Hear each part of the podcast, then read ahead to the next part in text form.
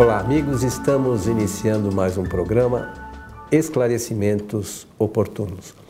É sempre uma alegria poder estar aqui falando a respeito da doutrina espírita e, para isso, nós nos baseamos sempre nas obras de Allan Kardec. Conosco, como sempre, Milton Felipe. Muito bem, estamos prontos aqui para o nosso trabalho. Aproveito da oportunidade para saudar os nossos ouvintes e espectadores, desejando-lhes que os bons espíritos nos ajudem sempre. Meu caro Milton, como de costume, vamos aqui atender uma solicitação. Nos parece, pela, pela, pela, pelo próprio texto, que é uma senhora, uma mulher que, que nos encaminhou, que diz o seguinte: Fui orientada a frequentar um centro espírita para afastar os maus espíritos que estão me influenciando. Isso resolve mesmo? Belíssima questão apresentada. Bem, aí vários assuntos devem ser abordados. Eu penso que nós podemos aproveitar dessa oportunidade para esclarecer, já claro. que o nosso programa tem o um nome Esclarecimentos Oportunos. Então, pela oportunidade, vamos dizer primeiramente o seguinte: só frequentando um centro espírita nós não resolvemos os, todos os nossos problemas. Só frequentando, não. A frequência ela é importante na medida do nosso interesse para que a gente possa receber algum esclarecimento, alguma informação e ao depois, então, receber também a terapia espírita, que começa com o conhecimento. O espiritismo é uma doutrina de sabedoria, como diria o nosso saudoso companheiro Natalino do Olivo é uma doutrina de sabedoria. Então entra pelo conhecimento. É preciso, se a pessoa gosta, depois que frequentar um centro espírita, ela vai passar a, a ter acesso às outras áreas é, que disponibilizam o conhecimento da doutrina espírita. Porque essa nossa amiga precisa saber por que, que os espíritos estão influenciando-a na sua existência. Por quê? Por, de graça nenhum espírito influencia ninguém. Não é verdade? é verdade. Alguma coisa aconteceu e certamente o centro espírita vai cuidar da orientação do espírito, vai, porque ela vai deixar ali o nome, o seu nome, o seu endereço, e o centro com certeza terá aqueles mecanismos que nós conhecemos muito bem, e são as chamadas reuniões mediúnicas e que desenvolvem trabalhos dentro de uma terapia consciencial e ajudará o espírito também no seu assunto que tem com essa senhora, com essa jovem, eu não sei. Mas ela vai ter que entrar no mérito também da sua existência, saber quem ela é, o que está fazendo aqui na Terra e outras informações que, que o Espiritismo esclarece. É, é, a gente não pode achar que nós já até abordamos aqui diversas vezes que as coisas nos aconteçam por acaso, né? Não, é por nada. Eu fui sorteado, a, a cegonha me derrubou na casa errada. Essas coisas não existem, né, não, Milton? Claro que não. Nós temos que tá, estar conscientes, como você falou. Qual é o nosso objetivo? É, é a primeira coisa que a gente devia pensar. Estou aqui na Terra fazendo o quê? Eu estou a passeio, eu estou a serviço. Né? Tem, tem um objetivo maior de estar encarnado? Por que, que eu estou nessa família? Por que, que não é a outra? Por que, que eu tenho esta condição financeira? Por que não é, não é maior, não é melhor? Enfim, é, é, a, a gente devia fazer certas indagações para começar a entender o, o objetivo de estarmos encarnados, né? Porque a vida tem um projeto, um grandioso projeto. Não é uma aventura. Ninguém reencarna e passa uma aventura. Não, isso tudo está delineado de acordo com as necessidades. Então, era precisamos saber por que, que os espíritos nos influenciam, ou se quisermos ser mais corajosos, Por que, que eles nos perseguem? Porque tem gente que diz, olha, eu sou perseguido, não sei porquê. Procure saber. Você vai encontrar ali a resposta e o indicativo da solução. E isso também vai ajudar bastante. Agora, é, eu deixei para falar nesse momento sobre essa questão que o, centro, o, o trabalho que o centro espírita tem não é o de ficar afastando, desligando os espíritos da vida das pessoas, não. O centro espírita não tem um mecanismo lá é, apropriado para afastar os espíritos. Não funciona dessa maneira, não é? Nós precisamos ter uma outra ideia. Até porque os espíritos também têm livre-arbítrio, né? Claro que sim. De, do, então vamos começar assim. Esta nossa amiga está precisando, primeiramente, estudar a doutrina conhecer o Espiritismo, mas conhecer nas suas bases fundamentais. Esse é o primeiro ponto. Depois desse conhecimento, e com ele, ela vai conseguir, ela própria, ter uma relação de, no processo da comunicação com os espíritos que estão envolvendo a sua vida, como eu tenho, você tem, todos têm. Na medida do nosso conhecimento, nós podemos melhorar esse relacionamento com eles. Esse assunto que eu falei agora, relacionamento, já é um dos meios segundo os quais nós podemos nos livrar das inconveniências espirituais. É, sabe, às vezes a gente não tem, quando numa fase da vida, não tem ideia de como seria melhor, sabemos como pensar para a gente reunir companhias mais adequadas às nossas necessidades. Allan Kardec ele escreveu um dia a seguinte frase, eu, eu vou tentar falar do jeitinho que ele escreveu lá, vamos ver se eu consigo. Dize-me quais são os teus pensamentos e dir-te-ei quais são as suas companhias invisíveis. Interessante, né? Ele escreveu isso. Então, o jeito que nós pensamos atrai espíritos, ou não?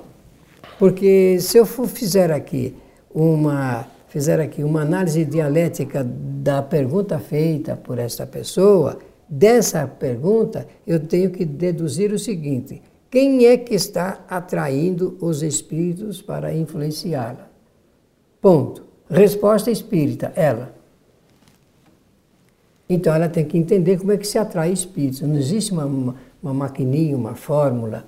Eh, não, a gente não vai no supermercado comprar um pacotinho de, de, de, como se deve atrair os espíritos. Você tem algum imã especial para isso? E, né? aí, tocar no imã, você falou bem, é uma atração magnética através do pensamento, exercício do pensamento. Parabéns. Então, eu tenho que aprender que a, a, a qualidade dos meus pensamentos, a qualidade é que é a fonte de atração dos espíritos.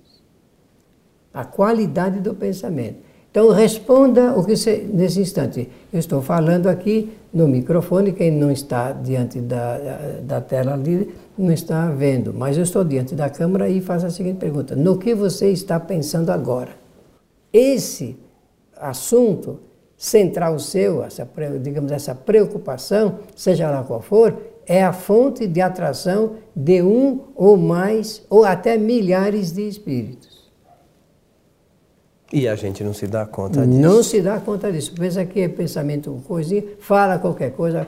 Costuma, Jesus de Nazaré, quando veio à Terra, procurou desenvolver uma pedagogia de, de comunicação humana, sugerindo que não falássemos mal de ninguém. Ele, ele trabalhou em cima da maledicência humana.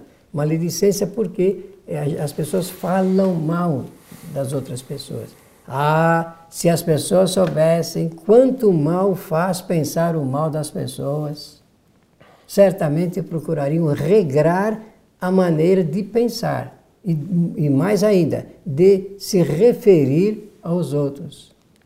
E a gente não consegue nem cuidar da vida nossa, né? Ficamos só preocupados com a vida alheia, né? Só que depois ficamos pendurados nessa situação de má influência dos espíritos.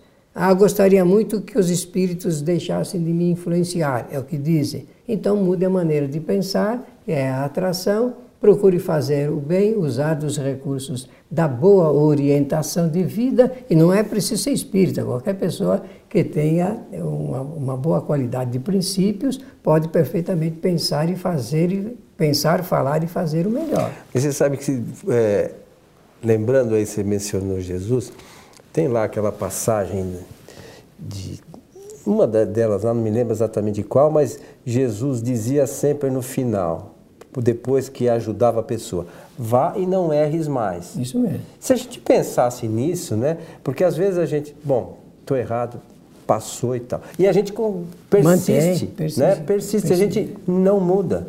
Nós repetimos muito os nossos equívocos, os nossos desvios e os nossos erros. Equívocos, desvios e erros projetam uh, uh, situações dramáticas até na vida das pessoas. E nós temos que cuidar desse detalhe.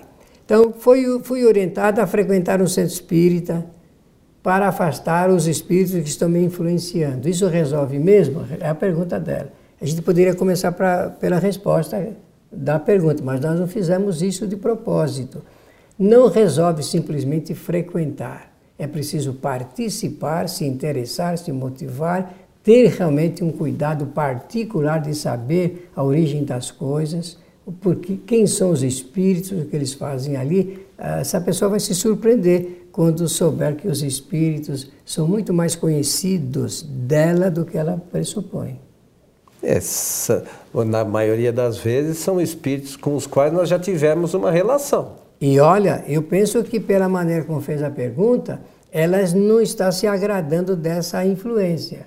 Portanto, é, não é, é isso? Sempre, nunca é muito saudável. Porque né? se fosse de bons espíritos, ela nem estaria reclamando. É claro. Então não quer que uh, se afastem os bons espíritos, ela quer que se afastem os maus, aqueles que trazem o desconforto espiritual. Então, mudar de jeito de pensar, mudar da forma de vida, eh, fazer as coisas mais acertadas, mais condizentes com esses princípios. Nós citamos aqui, o nosso programa sempre cita Jesus de Nazaré como uh, a fonte dos conhecimentos espirituais. Realmente, nós não acreditamos de que os ensinamentos morais de Jesus possam ajudar as pessoas. Nós temos certeza absoluta disso.